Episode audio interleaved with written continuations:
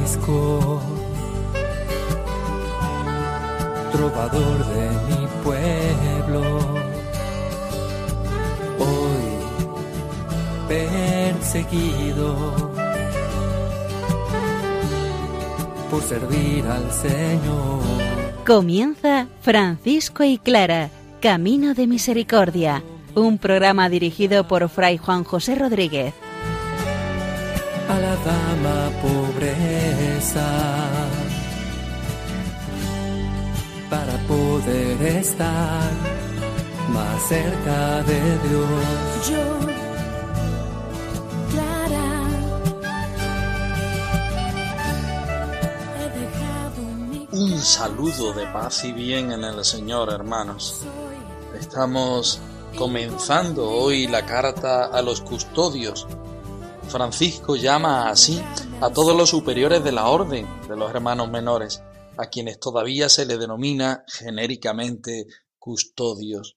Una carta escrita en 1220 aproximadamente, donde nos muestra el tema de la Eucaristía, el tema del seguimiento, el tema que a Francisco le sigue preocupando y le sigue llenando el corazón. Clara, por su parte, nos va a seguir mostrando la tercera carta a Santa Inés de Praga, temas esenciales del seguimiento del Señor, donde refleja esta vocación de hermana pobre menor.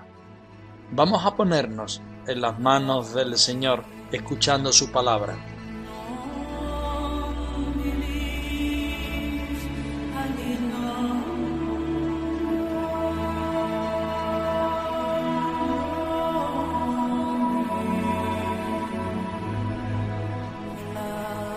Del Evangelio según San Juan.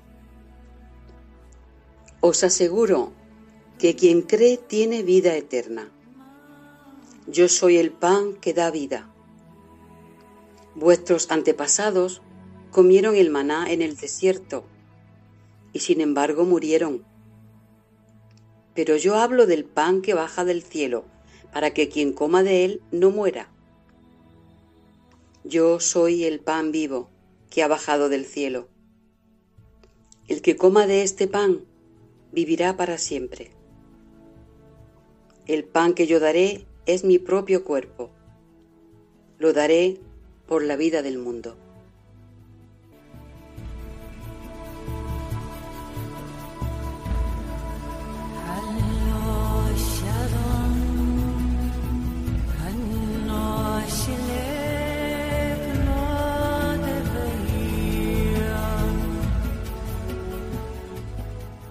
La Eucaristía es para Francisco la piedra de toque de lo cristiano.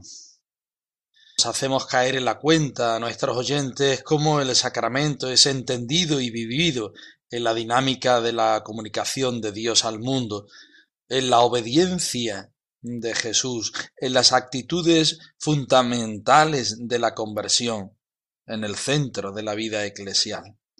Francisco escribe esta carta en torno a 1220 y sus destinatarios, como decíamos anteriormente, son todos los superiores de la orden de los hermanos menores, a quienes todavía se le denomina eh, genéricamente así, custodios. Tiene dos redacciones. Aquí vamos a seguir la primera. Evidentemente, ambas son muy, muy parecidas. Y lógicamente, en ambas, la Eucaristía es el tema prioritario de su predicación. Dime cómo ser pan, dime cómo ser pan, cómo ser alimento que sacia por dentro, que trae la paz. Dime cómo ser pan, dime cómo ser pan. Dime cómo acercarme a quien no tiene aliento, a quien cree que es cuento el reír, el amar. Dime cómo ser pan. A todos los custodios de los hermanos menores, a quienes lleguen estas letras, el hermano Francisco, vuestro siervo y pequeñuelo en el Señor Dios, os desea salud con los nuevos signos del cielo y de la tierra, que son grandes y muy excelentes ante Dios, pero que son estimados en muy poco por muchos religiosos y por otros hombres. Os ruego, más que si se tratara de mí mismo, que cuando os parezca bien y veáis que conviene, supliquéis humildemente a los clérigos que veneren sobre todas las cosas el santísimo cuerpo y sangre de nuestro Señor Jesucristo, y sus santos nombres y sus palabras escritas que consagran el cuerpo. Los cálices, los corporales, los ornamentos del altar y todo lo que concierne al sacrificio deben tenerlos preciosos. Y si el santísimo cuerpo del Señor estuviera colocado en algún lugar paupérrimamente, que ellos lo pongan y lo cierren en un lugar precioso, según el mandato de la Iglesia, que lo lleven con gran veneración y que lo administren a los otros con discernimiento.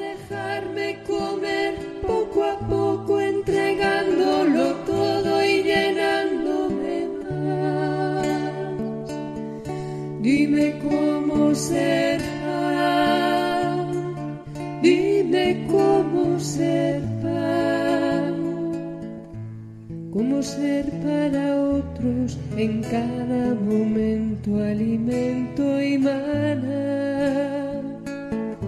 Dime cómo ser pan, dime cómo ser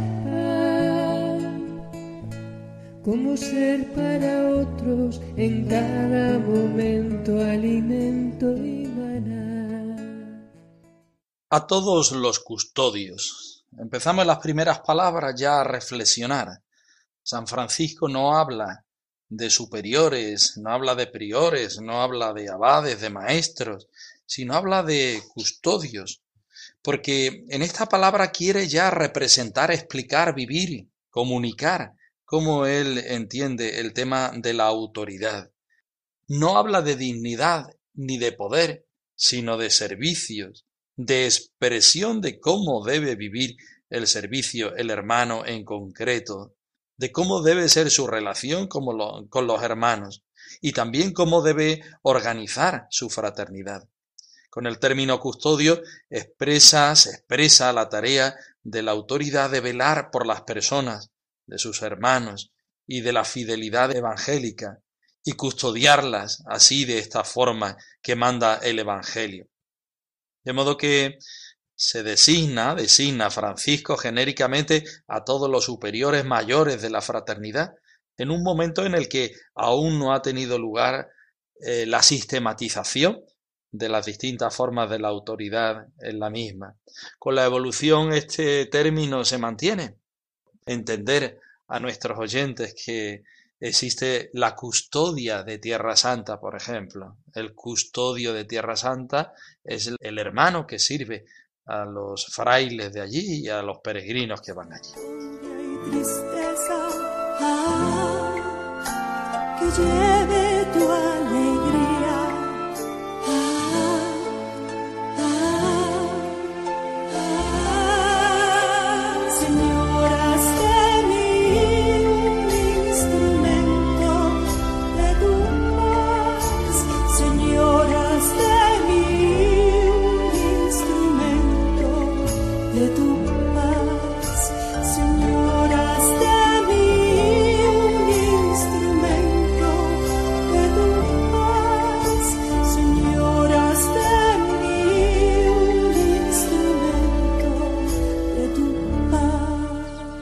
Seguimos. A todos los custodios de los hermanos menores, a quienes llegue esta carta, el hermano Francisco, quien remite la carta, ¿y quién es el hermano Francisco? ¿Cómo se define Francisco nuevamente en esta carta? Con los mismos términos que, que las anteriores.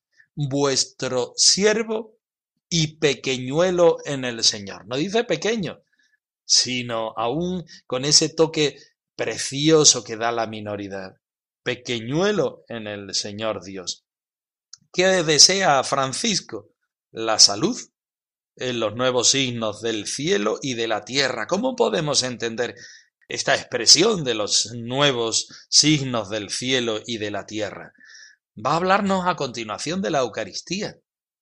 Y la Eucaristía es un signo en la tierra del cielo y un signo del cielo en la tierra, que son grandes y muy excelentes ante Dios. Por supuesto que sí, porque estamos hablando de lo más grande que podemos tener en la tierra, que es la vivencia de la Eucaristía, que nos une a Dios, que nos une con Dios, pero que hace que Dios llegue también a nosotros. Considerados, por desgracia, podemos añadir nosotros, de poca importancia por muchos religiosos y otros hombres. Este es un tema que se va repitiendo en la preocupación de San Francisco, que hay algunos, algunos hombres, algunos creyentes, algunos cristianos, algunos religiosos, pero también algunos sacerdotes, que no adoran, que no tienen un respeto ante el cuerpo y la sangre de nuestro Señor Jesucristo y ante las palabras que ellos así lo configuran. ¿Qué es lo que pide Francisco a continuación después de hacer la presentación? Os ruego, más encarecidamente que si para mí mismo se tratara, ese curioso el término evangélico, amaos unos a otros como yo os he amado. Siempre ponemos la referencia subjetiva de la persona, la pone el Señor y también la Iglesia, ¿no? Francisco aquí también pone la referencia, os ruego, más encarecidamente que si esto fuera para mí, si se tratara para mí, ¿eh? que cuando sea oportuno y veáis qué conviene, buscad el momento, buscar las personas, buscad aquellos, aquellas situaciones donde os van a hacer caso. Cuando sea oportuno y cuando veáis que conviene, ¿qué es lo que tenéis que hacer? Pues eh, ya casi que queda claro. Está hablando de la Eucaristía, está hablando de los que eh, se han olvidado o no respetan la Eucaristía suficientemente. Entonces vosotros que sois los custodios, no los que mandáis, no los que tenéis poder, no los que estáis por encima de los hermanos, sino los que estáis sirviendo a los hermanos, educando a los hermanos, acompañando a los hermanos. ¿Qué es lo que tenéis que hacer? Pues digáis humildemente, humildemente, desde la humildad. Esta palabra es preciosa desde todos los sentidos, eh, desde su expresión, desde su teología, desde su significado, desde todo. Que digáis con humildad, humildemente, a los clérigos, es decir, a los que eh, manejan el cuerpo y la sangre de Cristo y todos los ministros que se derivan de ellos, que deban venerar por encima de todo, por encima de todo, el santísimo cuerpo y sangre de nuestro Señor Jesucristo y sus santos nombres y palabras escritas que consagran el cuerpo. Claro, es que no es solamente el cuerpo eh, de Cristo, la sangre de Cristo, sino todo lo que está en relación. En principio, ¿qué es lo que está en relación? Pues la palabra. La palabra que el sacerdote, eh, las palabras que el sacerdote debe pronunciar para que ese pan y ese vino se conviertan en el cuerpo y en la sangre del Señor. Palabras que evidentemente vienen de Dios y que evidentemente están recogidas en los evangelios y en la Biblia en general. Bueno, pues estas palabras, esta presencia del Señor, este pan y este vino convertidos en el cuerpo y en la sangre del Señor, deben ser venerados, deben ser adorados, deben ser cuidados, deben ser mostrados, deben ser llevados con respeto y con veneración a, todos los demás. Deben ser dignos los cálices, los corporales, los ornamentos del altar y todo lo que sirve para el sacrificio metamos aquí también los lugares, metamos eh, eh, todas las características. Es decir, no vale cualquier cosa. Es que es el Señor y el Señor eh, se lo merece todo. Y sigue adelante. Y si en algún lugar el santísimo cuerpo del Señor estuviera colocado muy pobremente, San Francisco hace una opción de la pobreza radical. Pero ojo, que no está hablando de él, ni de la forma de vida de los hermanos. Está hablando de la presencia real del Señor. Y si el Señor está en un sitio, en unas condiciones pobres, pónganlo ellos en un lugar digno y guárdenlo bajo llave, según el mandamiento de la Iglesia, y llévenlo con gran veneración y administrenlo a los demás con discernimiento. Una palabra, discernimiento. Por ejemplo, un enfermo que no puede eh, ya comulgar, o una persona que no tiene conocimiento, o alguien que no ha recibido una catequesis digna, etc. El ministro debe tener un discernimiento, porque el Señor, que es todo bien, sumo bien, bien total, también debe ser recibido en las mejores condiciones humanas posibles. Sangre beber, tu carne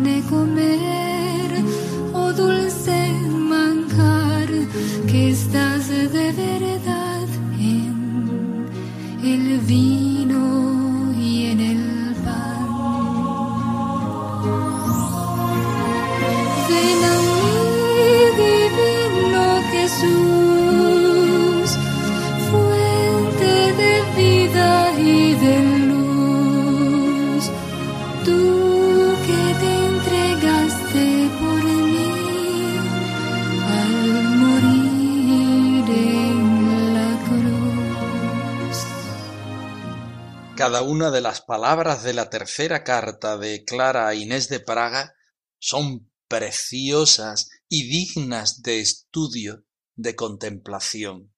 Particularmente en los versículos 5 al 8 que estudiamos hoy, vamos a llenarnos del gozo del Señor, porque Clara expone con alegría, con gozo, todo el bien que Inés vive y todo el mal que ella ha obviado, ha dejado atrás para vivir grandemente su vocación.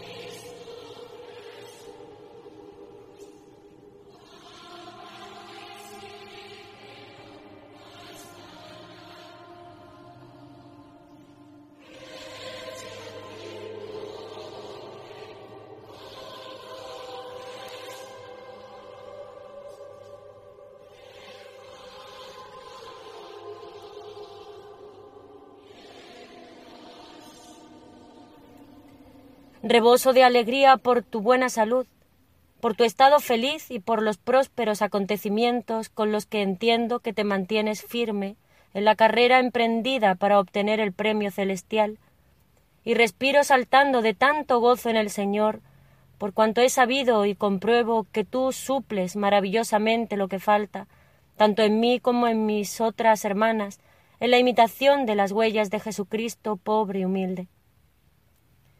Verdaderamente puedo alegrarme y nadie podría privarme de tanta alegría, cuando teniendo ya lo que deseé ardientemente bajo el cielo, veo que tú, sostenida por una admirable prerrogativa de la sabiduría que procede de la boca del mismo Dios, echas por tierra de manera terrible e inopinada las astucias del taimado enemigo y la soberbia que arrumia la naturaleza humana, y la vanidad que vuelve fatuos los corazones humanos. Y cuando veo que abrazas estrechamente con la humildad, con la fuerza de la fe y con los brazos de la pobreza, el incomparable tesoro escondido en el campo del mundo y de los corazones humanos, con el que se compra a aquel por quien fueron hechas todas las cosas de la nada. Y para usar con propiedad las palabras del mismo apóstol, te considero colaboradora del mismo Dios y apoyo de los miembros vacilantes de su cuerpo inefable. Eres tú que se te concede gozar del banquete sagrado, pudiendo escoger gloria y vanidad. Con Jesús te has desposado, con todas las fibras del corazón a Jesús te has abrazado. Él te colma con su suavidad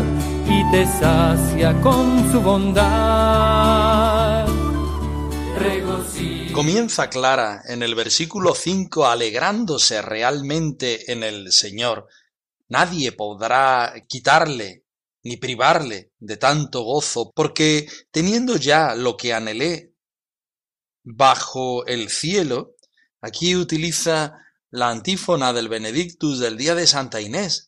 Está hablando a Inés de Praga y utiliza la liturgia del día de su santa. Al que deseé ya lo veo, al que esperaba ya lo poseo. Estoy unida en el cielo con aquel que amé ardientemente en la tierra. Clara, con una inteligencia enorme y con una santidad desbordante, utiliza aquello que es sensible para la vida de la hermana. Estoy feliz, feliz en el Señor, con una alegría que no puede venir de la tierra, sino solamente del cielo. ¿Por qué? Porque me la da el Señor. Veo que esto que yo estoy viviendo, dice Clara, tú, sostenida por una admirable prerrogativa de la sabiduría que solamente puede provenir de la misma boca de Dios, tú triunfas de un modo asombroso, triunfas de modo asombroso e impensable sobre las astucias del sagaz enemigo. Está hablando del demonio, del mal, del pecado. Es que es digno de alabar al Señor como Inés vive su vocación sin ser tocada, sin dialogar con el mal. Primero, el mal que puede venir de fuera, que son las tentaciones que siempre como personas nos acechan. Pero después esa semilla también que tenemos de pobreza dentro de nosotros, en los cuales los pecados capitales siempre están siendo para nosotros una alternativa de una falsa alegría y de una falsa felicidad. La soberbia sobre todo, o la vanidad de aquellas cosas que va atentando totalmente contra la pobreza, virtud y forma de vida que Inés junto con sus hermanas han hecho y que además de quitarnos la felicidad vuelven vacío los corazones de los hombres. Y sigue Clara avanzando en el versículo 7 y porque veo también que con la humildad, es decir, es que nada de soberbia, nada de vanidad, sino que aquí lo que hay en tu vida es la humildad, pero sigue adelante, el vigor de la fe. Vives la humildad porque estás asida al Señor por medio de la fe, pero no queda solo ahí.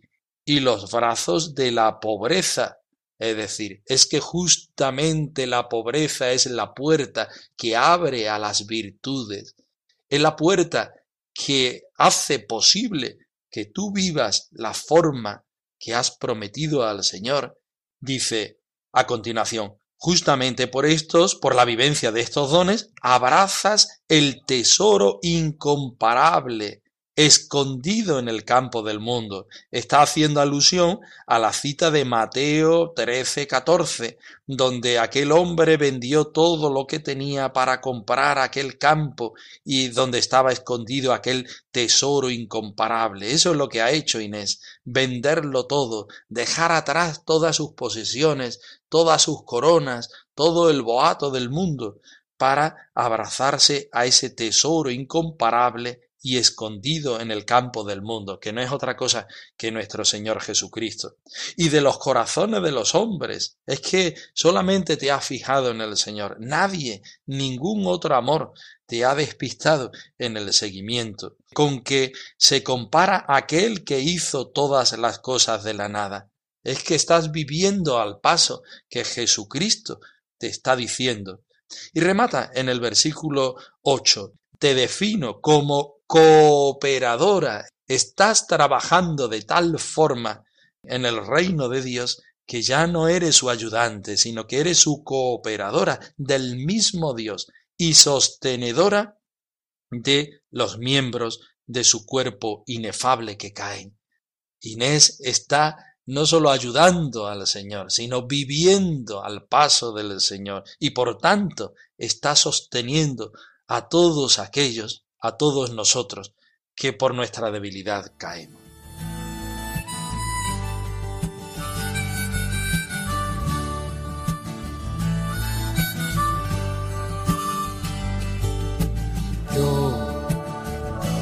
Francisco. Nos despedimos dando la bendición al más puro estilo franciscano y deseando que en vuestra vida reine la paz y el bien. Por servir al Señor. Han escuchado en Radio María Francisco y Clara, Camino de Misericordia, un programa dirigido por Fray Juan José Rodríguez. A la dama pobreza. Para poder estar más cerca de Dios.